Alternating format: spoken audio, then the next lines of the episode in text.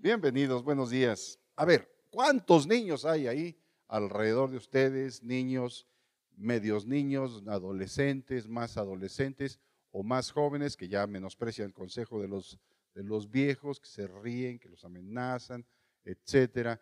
¿Cuántos hay jóvenes adultos? Quien sea que esté allí, nosotros como adultos, acuérdense o acordémonos de cómo nosotros hacemos o hacíamos o hicimos lo mismo que hizo Adán en el huerto del Edén. Cuando cometió una, una falta, entonces viene Dios, dice, Adán, ¿dónde estás?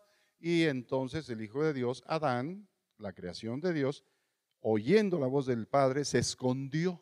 A nosotros nos pasa lo mismo, a todos, todo ser humano. Cuando hacemos algo malo, ¿de quién nos escondemos, muchachos? De los papás, exactamente. Y a ver, papás, ¿de quién nos escondíamos cuando éramos niños? De nuestros papás. Ajá. Y a ver, los abuelitos, ¿de quién se escondían cuando eran niños? Pues de los papás, de los papás de los niños, ¿verdad? O sea, en todo el mundo pasa lo mismo. Ahora bien, de alguien de quien no podemos escondernos es de Dios. Por eso su bendita palabra nos exhorta continuamente a dejar de hacer lo malo a enderezar nuestros caminos, como leímos ahí y Yolanda nos transmitió esa información.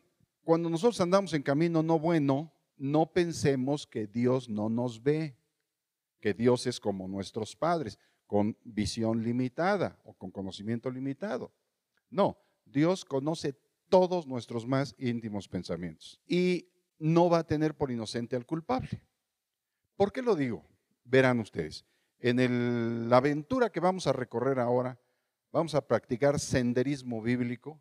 ¿Trajeron sus zapatos? ¿El Evangelio de la Paz? ¿Sí? Ok.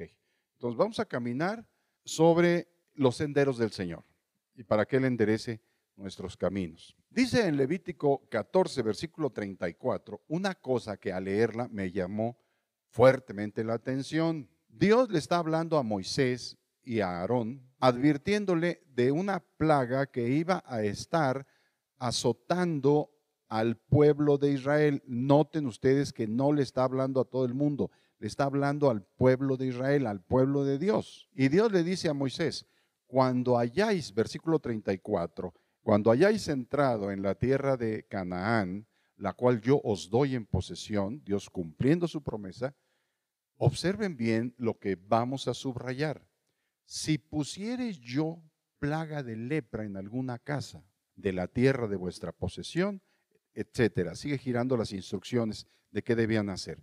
Pero a mí me llamó fuertemente la atención el hecho de que la plaga no iba a llegar sola. El hecho de que Dios la iba a poner.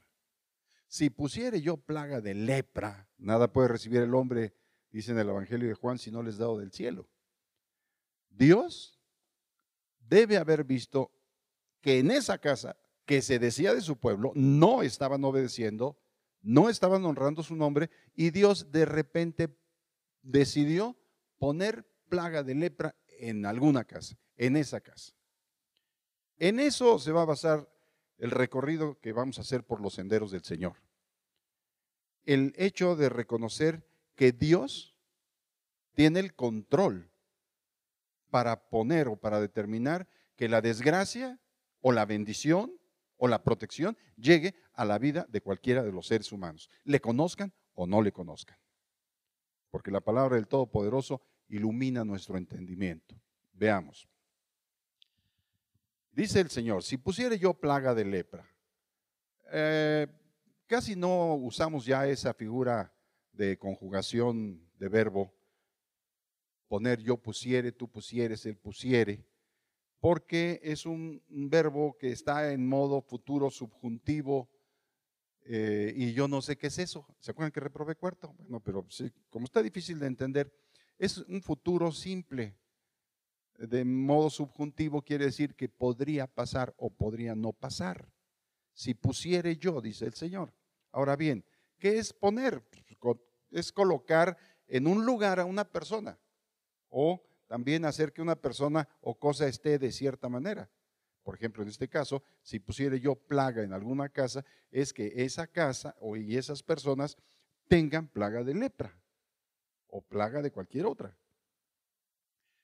Poner es colocar a una persona ante una cosa desagradable. ¿Quién puede poner a una persona ante algo desagradable si no solo Dios? Aunque el hombre no lo piensa.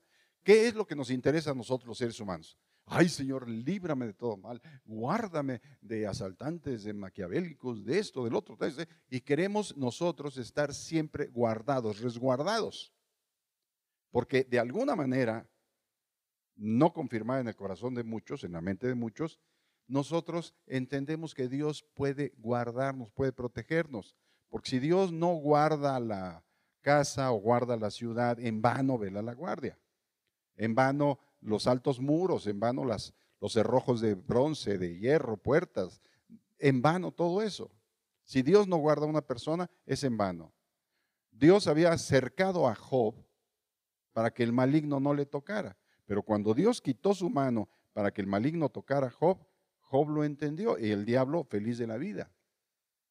Yo no sé cómo, cómo sea el diablo feliz de la vida, pero cuando el diablo mata, hurta, roba, como que debe sentir una cierta satisfacción el malo de haber logrado su propósito. Y se siente frustrado y lleno de ira cuando Dios no le permite hacer nada. Pero cuando Dios levanta la mano y dice, toca, ay, eso es lo que no nos va a gustar a nosotros. Fíjese bien, volviendo al tema, si yo pusiere plaga de lepra, ¿quién puede poner el COVID en la casa de alguien? Dios. ¿Quién puede poner a, a un, hablemos del creyente Jesucristo, desobediente en manos de un ladrón? Dios. Fíjese que allá en el domo de antes, ¿no? Nosotros pagábamos a unos vigilantes muy amables con nosotros. Salomón, hola, buenos días.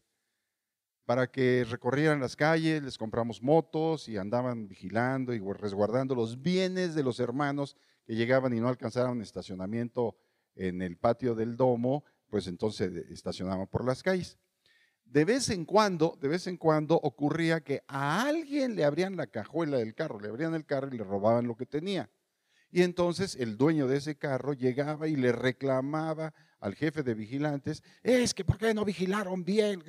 Y luego me lo mandaban y yo le decía, bueno, ellos están haciendo su trabajo, pero ¿por qué de todos los carros que están ahí, nada más le tocó al tuyo? ¿Sabes por qué? Porque andas desobedeciendo al Señor. Al decir yo eso, el hombre callaba y decía, sí, sí es cierto, hermano. Entonces, ¿a quién le llegó el mal? ¿Dónde puso Dios la plaga del ladrón? Ahí. Y nada más a ese le abrían el carro o le rompían el cristal y se llevaban el estéreo. Nada más a ese. Se enderezaba su camino y aunque lo dejara abierto, no se le llevaban el carro por haber enderezado su camino. Ese es Dios para con nosotros. Pero como no le creemos porque no lo vemos, es necesario que sea predicada su palabra para que nosotros entendamos, sanen nuestros pensamientos de la ignorancia que nos enferma. Veamos lo que dice Éxodo 21, versículo 13. Dios es el que puede poner a una persona en condiciones críticas para que el mal lo toque. Y es lo que nosotros no queremos.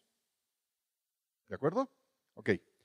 Éxodo 21, versículo 13. Observen bien, pueblo santo. Hágale, hágale así con los dedos, así, ¿ya? Ahora, lléveselo al ojo, así, ahora, ábralo para que observe bien. Dice, versículo 12, el que hiriere a alguno haciéndole así morir, él morirá. ¿Por qué? Porque fue con premeditación, alivosía y ventaja, con dolo, pena de muerte para el que mata, lo homicida. Pero versículo 13, observen bien, dice, mas el que no pretendía herirlo, sino que Dios lo puso en sus manos, ¿qué? O sea, esto es homicidio culposo. Se atravesó la calle, era cristiano. Se atravesó la calle diciendo, Diosito me guarda, y mofles le dieron con todo el frente de la camioneta. Lo chocaron, lo atropellaron. Es homicidio culposo. Dios hace misericordia con el homicida. Pero al, al cristianito se lo llevaron fracturado, conmoción cerebral, con emoción que ya ni siente, etcétera, porque Dios lo puso en su mano. Mas el que no pretendía herirlo, sino que Dios lo puso en sus manos. Fíjese a quién está usando Dios. A otro ser humano. No quiero que se justifiquen los malos diciendo, ay, si yo te pegué vieja, es porque Dios te puso en mis manos. No, abusado, hijo de Dios, eh, maltratador de tu mujer. Porque dice, maridos, no seáis ásperos con vuestras mujeres. Y no porque tengas muchas, con una nada más. No sabes vivir con una, quieres dos. Dos como la que tienes, te la parten, hijo, te la parten. Con una más. Entonces, no seas áspero con tu mujer, varón. ¿Por qué? Porque en la calle tú vas a, eh, a recibir aspereza. alguien te puede poner la mano encima. alguien te puede tocar en aquella parte donde te duele la cartera o el celular o los jóvenes, o los hijos que retan a los padres, que los desobedecen, que los humillan, que los maldicen en secreto. Todo el mal que siembran, eso lo van a recoger. Dios no quiere que nosotros recojamos el mal, pero vean quién tiene el poder para inclinar el corazón del otro para que nos hiera. ¿Qué les parece? Si perdonamos a China en este momento. ¿Por qué? ¿Qué les parece si el inventor del coronavirus Dios le dijo, inventa una plaga. Él ni se lo imaginaba. Y dijo, esta. Y la soltó. Y todo para que se cumpliera la palabra de Dios de que habría plagas y pestes. Y nosotros, maldito chino, no. Bendice y no maldiga. Es Dios el que nos está azotando. Ahora, dentro de ese azote, ¿a quiénes llega? Pues a mucha gente. ¿Y a quienes no llega?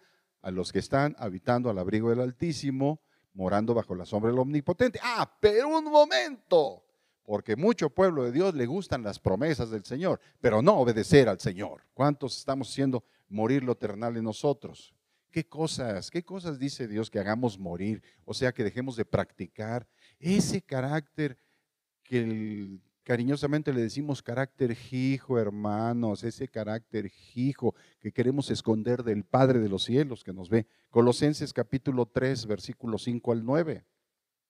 Esto dice Pablo a los de Colosas, haced morir pues lo terrenal en vosotros, fornicación, impureza, pasiones desordenadas, malos deseos y avaricia, que es idolatría, cosas por las cuales la ira de Dios viene sobre los hijos de desobediencia. ¡Ajá! Aquí hay una cosa en donde podemos hablar con perfecto inglés, when the pork tuerce the rave. Eso traducido quiere decir donde la puerca tuerce el rabo. ¿Por qué razón? Porque dice aquí que la ira de Dios viene sobre los hijos de desobediencia. Dios tiene dos clases de hijos, los obedientes y los desobedientes, de cuáles somos nosotros. Porque un, un hijo de Dios es aquel que reconoce que Dios es Dios y reconoce a Jesucristo y lo confiesa con su boca y le cree, cree que Dios es, pero no lo obedece. Es un hijo de desobediencia. Pero hay otros hijos que creen en Dios, confiesan a Jesucristo y sí lo obedecemos. Esos son hijos de obediencia. Entonces a los hijos de desobediencia les va a llegar el mal. Cosas por las cuales, versículo 6, la ira de Dios viene sobre los hijos de desobediencia, en las cuales, dice Pablo, en el mejor entendimiento del cambio de las personas, vosotros también anduvisteis. O sea, ya no son más, ya no andan en eso. Pero yo te digo, muchos del pueblo de Dios se dicen hijos de Dios, quieren las promesas del Señor que ni plaga toque su morada, pero andan en lo que vivían en otro tiempo. Nada más recibieron a Cristo en su corazón, pero no han dado fruto digno de arrepentimiento, no han modificado ni su conducta, ni su carácter, ni su forma de ser. Es el problema, hermanos. Pero ahora también, dejad también vosotros todas estas cosas. Ahí está lo que se manifiesta. Ira, ira, ira. ¿Qué iro? Eso está ahí, ira. No, ira, rabia, la furia, ¡ay! enojo, parte de la ira, malicia, blasfemia, palabras deshonestas de vuestra boca. No mintáis los unos a los otros, habiéndoos despojados del viejo hombre con sus hechos. Y debemos revestirnos del nuevo. O sea, Jesús, el Señor, nos enseña por medio de la revelación de su palabra cómo vivir. Yo les he dicho, la vida cristiana no es religión. Es conocer los mandatos del Señor para modificar mi vida. Yo ya no soy el que era antes. Sigo siendo Agustín, sí. Y con apellido Mercado y Trejo, sí. Pero ya no me, me porto como me portaba antes. ¿Por qué? Porque he permitido que Dios modifique mi forma de ser. Entonces, eso es lo que Dios espera de ti. La vida cristiana no es religión, la gente se pelea por las religiones, pero no cambian. Se esconden detrás de una religión, pero no cambian. Son fariseos, se esconden detrás de largas ropas, pero no cambian. Lo que Dios quiere es que cambiemos. Porque miren, vamos a ver un parteaguas, un que abre el camino. Pasemos a, a Proverbios 21, versículo 1. Como los repartimientos de las aguas, así está el corazón del rey en la mano de Dios. A todo lo que quiere lo inclina. ¿Qué son los repartimientos de las aguas? Alguna, vez en el salón de allá de la colonia Sánchez lo expliqué, hoy lo vuelvo a hacer. Los repartimientos de las aguas es aquel campo de sembradío que va a ser regado desde una fuente, pero el agricultor no deja llegar el agua a todo el campo para que no se inunde y no se ahogue la planta, sino que él va, según los tiempos de siembra, va a determinar hacia dónde lanza la corriente de las aguas. Y entonces con el pie mueve el bordito de tierra que hizo y se va por ese, ese surco, se va, se va, se va, se va, se va, se va para allá. Y una vez que hace, a criterio del agricultor, ya está bien mojado el terreno, vuelve a tapar con tierra el, el distribuidor de aguas, pero ya regó. Así, esos son los repartimientos de las aguas. Así el corazón de todos los seres humanos está en las manos de Dios. A todo lo que quiere lo inclina. Les explico. Versículo 11 de este mismo proverbio. Cuando el escarnecedor es castigado, el escarnecedor es una persona que se burla. El simple se hace sabio. Nosotros tenemos un dicharacho en México allí en Jalisco, allá también en Francia, allá en Alemania, en California, en todos lados lo tenemos, aunque se diga en chino. Dice, cuando veas a tu vecino rasurar, así es hermanos, pon tus barbas a remojar. Hermano, pero yo no soy la mujer barbuda, pues te están avisando de que cambies. Si estás viendo que al otro le está llegando el COVID, tú pon, ponte a meditar en tu corazón. ¿Por qué está llegando tan cerca? ¿Verdad? Cuando veas a tu vecino rasurar, o sea, ya le llegó a él, pues prepárate tú, apártate. Por eso dice, cuando el escarnecedor es castigado, el escarnecedor fue aquel, el simple, el que no quería creer, se hace sabio. Y cuando se le amonesta al sabio, aprende ciencia. Ahorita yo te estoy amonestando y amonestar no es regañar, es advertirte, hermano, hermana, hermanitos, hermanotes, hermanazos, que aprenda ciencia, ciencia de Dios. Y medios hermanos, sí, sí, también, porque, bueno, ya saben, papá andaba haciendo travesuras o mamá y bueno, ¿de qué debemos nosotros aprender ciencia? De lo que dice el Señor, el Todopoderoso, aunque no lo hayamos visto, el invisible a quien le cantamos, a quien adoramos en espíritu y verdad, dice que Él tiene el poder para inclinar el corazón de la gente hacia lo que Él quiere. Mucha gente está a disgusto con el gobierno de la nación, pero ¿quién puso al gobernante de esta nación si la Biblia dice que Dios quita reyes y pone reyes y constituye por rey al más bajo de los hijos de los hombres? En todas las naciones, aunque no conozcan a Dios.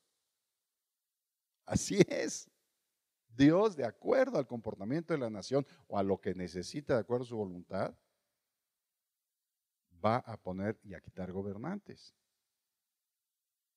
Bueno, va por ahí. Isaías capítulo 10. Vamos a aprender ciencia.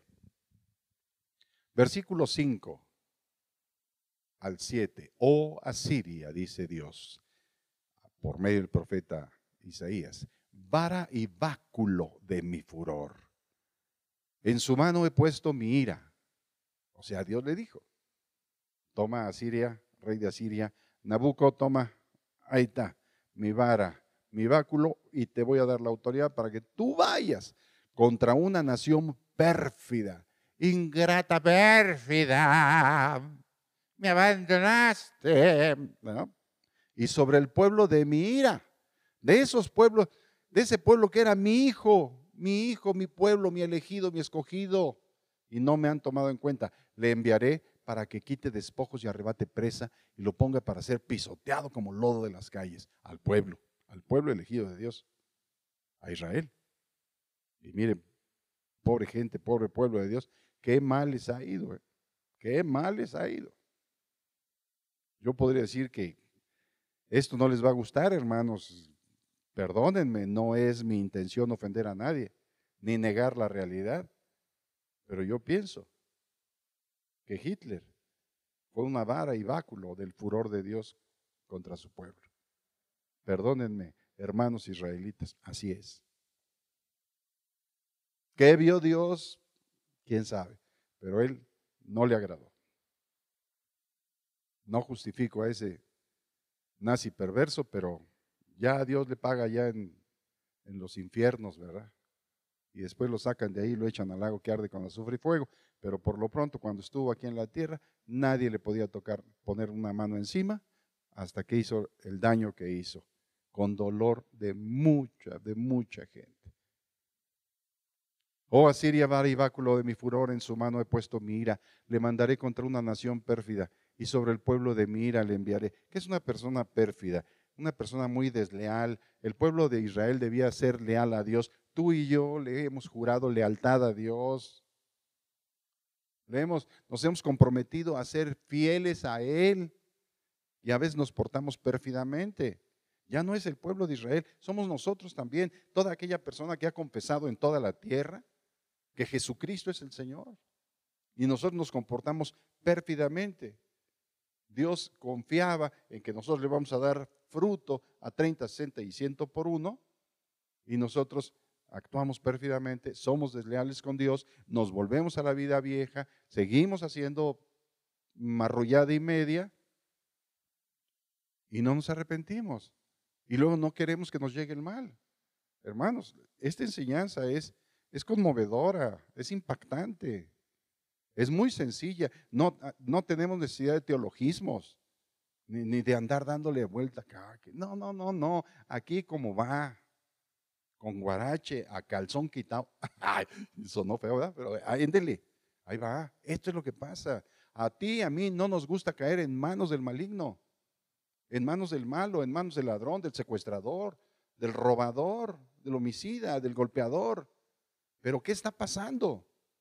Que si mi vida no le agrada a Dios, si mi vida actúa pérfidamente y soy malo, en mis caminos permanezco, Dios va a levantar a alguien por ahí. No un Nabucodonosor, pero un Nabuquito, sí. y nos va a dar una recia. Ay, Señor, ¿dónde estás? ¿Dónde estás? ¿Por qué a mí? ¿Por qué a mí? Mucho pueblo se pregunta, ¿por qué a mí? Pues, precisamente porque hay algo secreto que de nuestra vida no le está agradando al Señor, de la cual nos ha hablado Dios muchas veces, Dios muchas veces, no queriendo que nadie perezca, sino que todos procedamos a arrepentimiento, pero nosotros actuamos pérfidamente, endurecemos nuestro corazón y entonces nos llega el mal y nos duele o nos pega o nos toca donde más nos duele. Y obvio, nos duele donde más nos pega y si nos vuelven a pegar ahí, pues nos pega donde más nos duele, ¿verdad? Así, así estamos. Entonces, vuelvo al primer versículo. Si pusiere yo plaga de lepra, ¿quién la va a poner? Dios. Va a depender de los habitantes de esa casa donde iba a ser puesta la lepra, que suceda o no, porque acuérdense que era un modo subjuntivo futuro, simple. Si pusiere yo, bueno, pero si mi vida es recta delante del Señor y dentro de mis posibilidades, hermanos, yo sé mentir, pero dejo de hacerlo. Yo sé odiar, pero lo dejo de hacer. Sé gritar, pero ya prefiero hablar pacíficamente. Soy flojo, soy talegón, me, me traen, soy malagradecido, soy traidor, soy sucio, etcétera.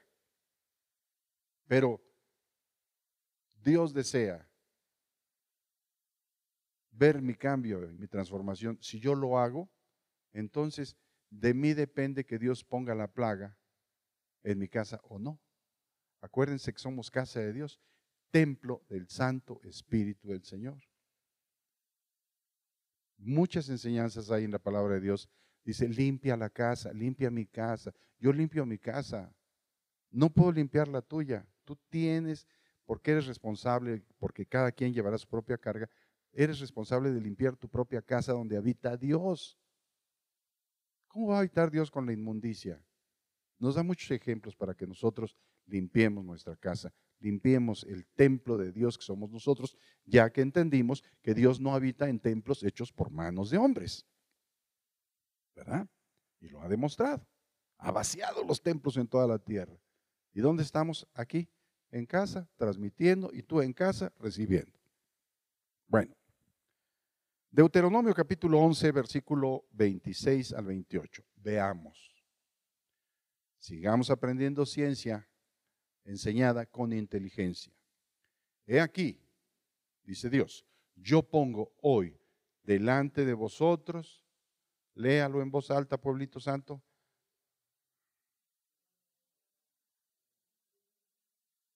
¿Qué es lo que nosotros queremos? ¿Lo primero o lo segundo? ¿O todo lo contrario? No, pues no hay todo lo contrario. Es Pone delante de nosotros Dios la bendición y la maldición. ¿En qué consiste la bendición? Si oímos los mandamientos del Señor nuestro Dios que Él nos prescribe. Eso va a hacer que nosotros andemos en bendición, habitando al abrigo del Altísimo, morando bajo la sombra del Omnipotente, y entonces sí podemos decir, ni plaga tocará mi morada. Dios me librará del lazo del cazador, de la peste destructora. Con sus plumas me cubrirá y debajo de sus alas estaré yo seguro. Pero si nosotros decimos nada más, Dios es mi amparo y mi fortaleza, sí, pero andamos, amamos la maldición porque no oímos los mandamientos del Señor, como dice el versículo 28, y no nos apartamos del camino malo, y si nos apartamos del camino de Él, pues entonces, por mucho que le repitamos la promesa a Dios, no va a cumplir Dios porque Dios cumple con el que hace pacto.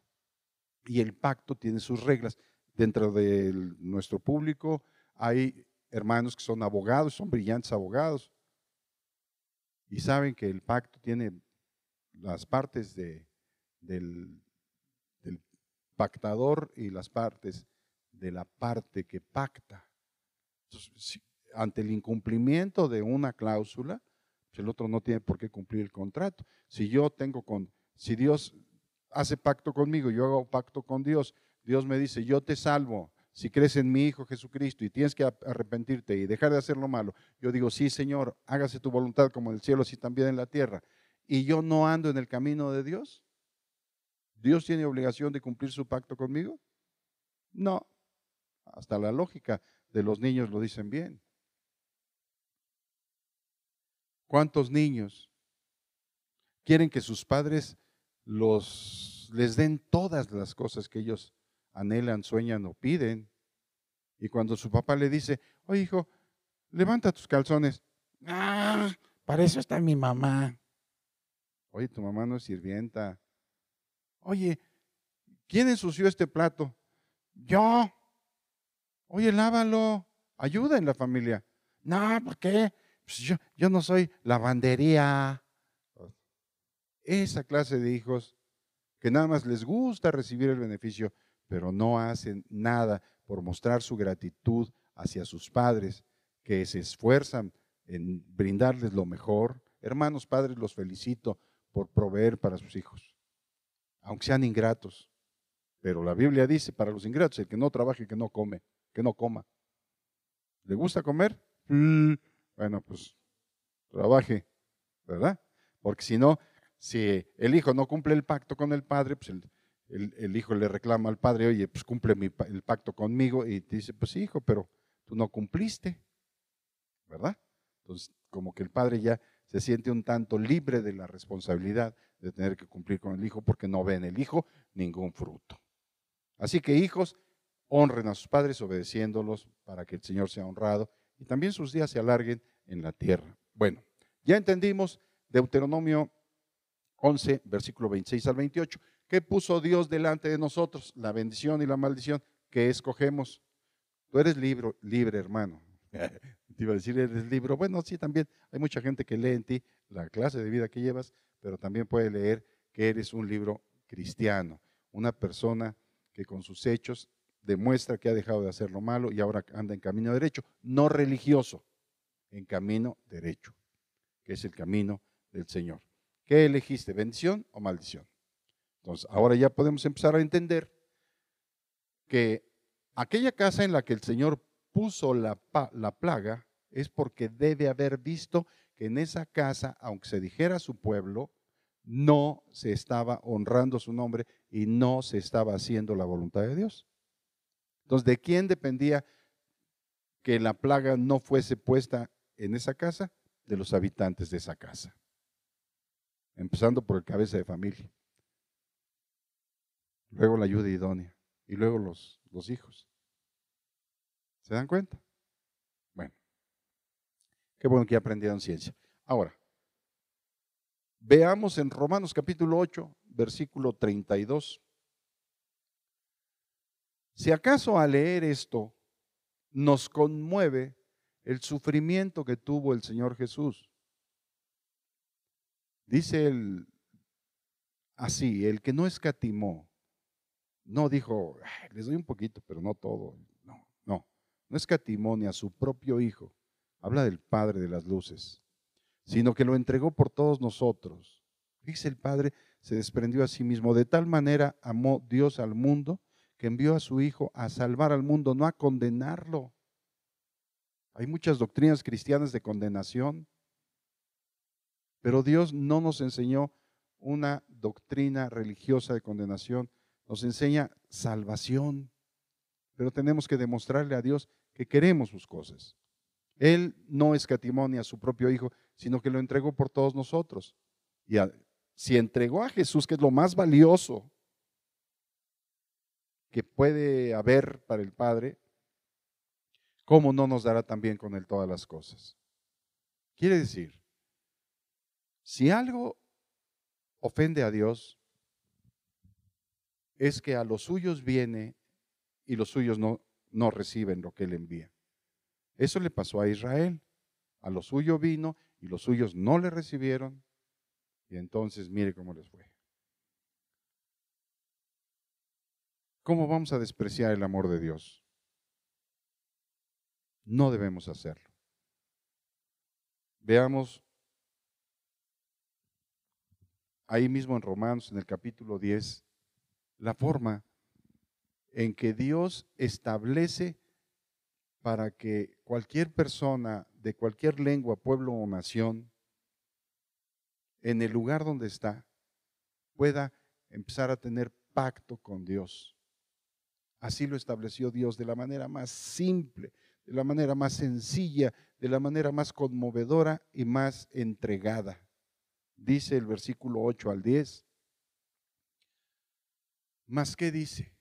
Para hacer pacto con Dios. Cerca de ti está la palabra. ¿Dónde? En tu boca, en tu corazón. Esta es la palabra de fe que predicamos. Que si confesares con tu boca que Jesús es el Señor, te cuesta mucho trabajo eso. No es mejor que andar haciendo peregrinaciones que no dejan más que a la gente desgastada de los guaraches, lacerada, ampollada, desfallecida, desmayada, eh, desgastada. ¿No es más fácil hacer esto?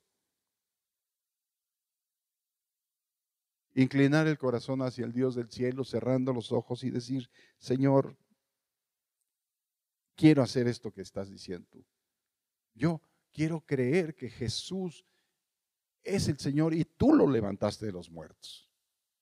Esta es la palabra de fe que se predica, hermanos, no una religión. Así como dice eh, Romanos 10, versículo del 8 al 10, yo nací hace 40 años o más, no sé, quizá menos, al reino de Dios. Yo era de lo peor. Era pérfido, con P mayúscula, pérfido, con...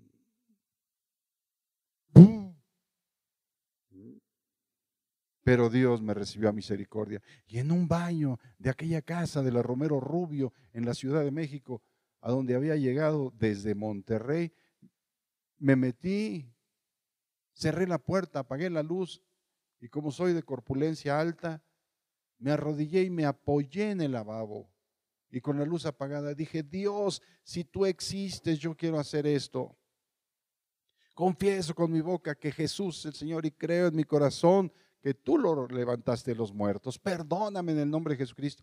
Hermanos, eso fue lo que hice. Hoy soy un hombre nuevo. A través de estos 40 años he podido dar muestras de que soy una nueva criatura. Tú lo puedes hacer. Tú lo puedes hacer. El que está ahí a tu lado, tú eres un elocuente mediador para el que está ahí a tu lado. Dile antes de que tu perfidia azote tu casa y se ha sacudido. porque a muchos hermanos le está pasando esto? Porque no cambian. Ay, hermanos, en casa eh, el teléfono a veces no deja, no cesa de repiquetear. Y para darme diferentes testimonios. Agus, fulano, Agus, sutano, eh, está enfermo, se está asfixiando, se está muriendo. Aunque nos pongan en semáforo naranja, amarillo, verde, siempre será sandía. ¿Cómo? Sí, por fuera verde, pero por dentro rojo. Porque el peligro está latente. Está latente. Entonces la única manera de ser guardados es haciendo pacto con el todo, pacto de vida con el Todopoderoso y apartándonos de lo malo. ¿Qué nos cuesta, hermanos?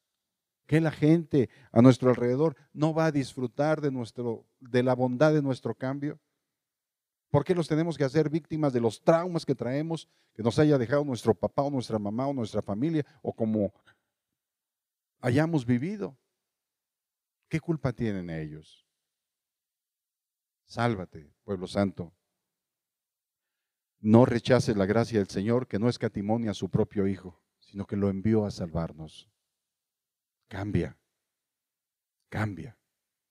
Vuélvete a Dios y entiende que Él tiene poder para poner sobre cualquier casa de la tierra su plaga.